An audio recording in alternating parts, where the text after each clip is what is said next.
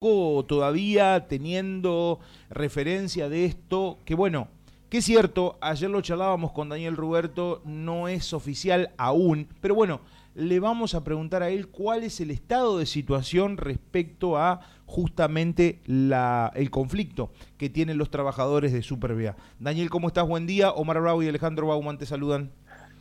Buen día, Omar. Buen día, Alejandro. Buen día a los oyentes.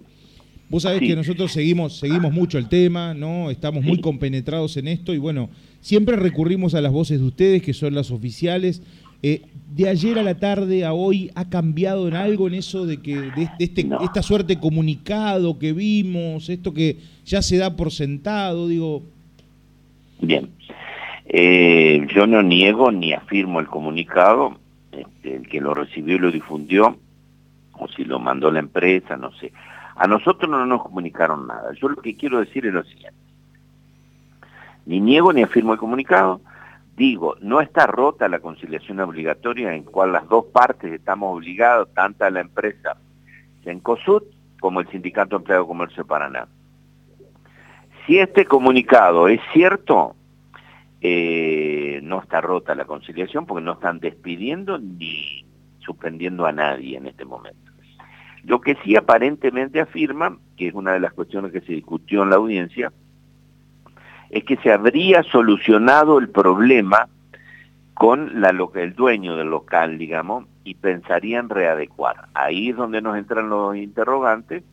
Pues nosotros hablamos de esta readecuación, hablamos del interés de un grupo local por eh, comprar, hablamos que no queríamos despido, este, hablamos y yo me comprometí y hablé con la, ministra Romero, le mandé un mensaje al gobernador, este, le, pasé el número del grupo inversor, que es el, dueño de la peruana, digamos, este, pero bueno, más de eso no sé, digamos, me, me, comprende, con nosotros no se han comunicado. Y recién el 5 tenemos la nueva cita con la tenemos el, 5 el, el 5 de agosto la nueva cita con la empresa en la, sede de la Secretaría de Trabajo.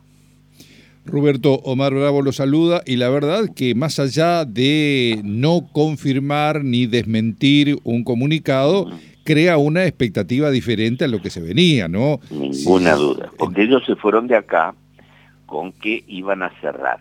¿Estamos de acuerdo? Esta es la realidad. Este, nosotros planteamos por qué no vendían, nosotros por qué hablamos, este, por qué no, sin despedir personal, no relanzaban el comercio con más venta, con agresividad, en fin. Este, así que bueno, estamos esperando. Yo este, estoy siempre a disposición de los medios, pero me gusta ser preciso y no, si ustedes me preguntan algo, tratar de contestar con la verdad o con lo que sé.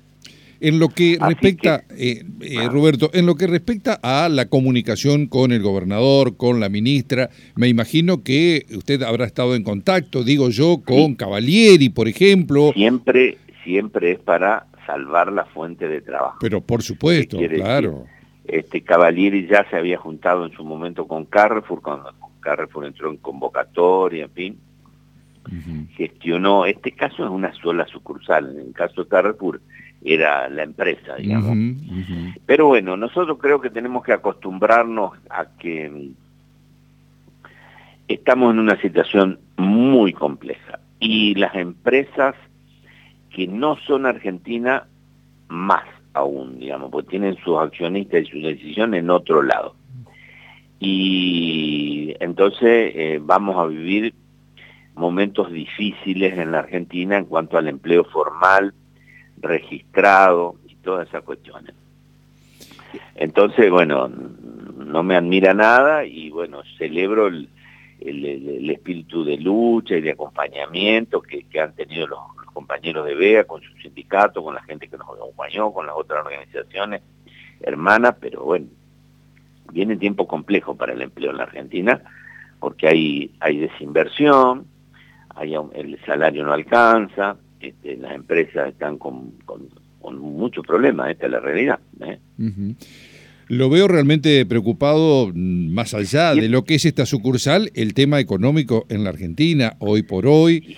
¿Cómo no? Eh, eh, es indudable, digo, desde el punto de vista de este, esa mirada crítica que existe hoy en relación justamente a medidas que va adoptando el gobierno nacional con la ministra Bataki, ¿no?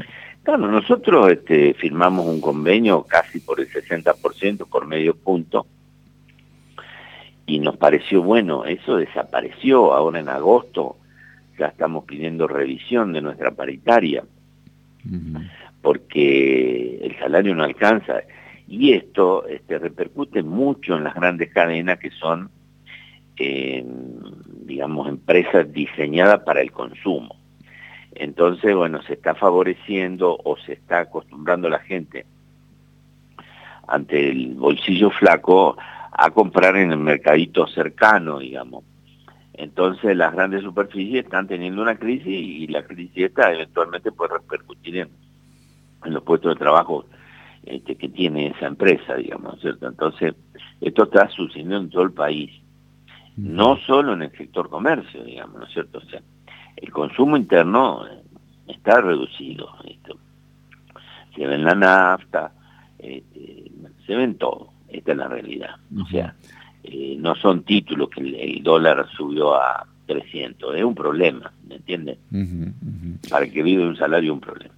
Así que bueno, yo los voy a mantener al tanto, pero hasta ahora, repito, no tenemos comunicado oficial, no está rota la conciliación obligatoria y está dentro de lo hablado, excepto el tema del personal, que es lo que tenemos que saber qué pasa, este, está dentro de lo que habíamos estado hablando. Aparentemente habrían descartado el tema de la venta al grupo local, porque bueno, si dicen, vamos a, nos, a mantenerla abierto vea, bueno, quiere decir que lo va a mantener la empresa en Uh Eso es lo que le puedo decir hasta ahora. Eh, la última, eh, Roberto, eh, usted en la anterior charla había planteado una especie de, a ver, gota a gota, podríamos decir así, eh, o por goteo, lo que tiene que ver con despidos que había en otros comercios de la ciudad que no eran tan visibles porque eran uno, dos personas. ¿Eso prosigue en el transcurrir de este tiempo? Eso prosigue. A su vez se genera otro empleo.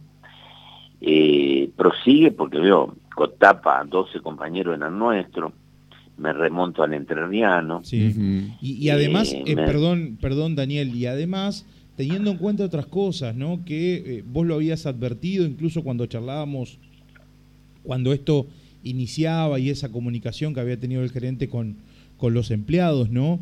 El hecho de que también hay locales comerciales de la ciudad de Paraná que ya han anunciado de alguna otra manera readecuaciones o que están viendo la posibilidad de también este, achicar sus plantas de personal, ¿no?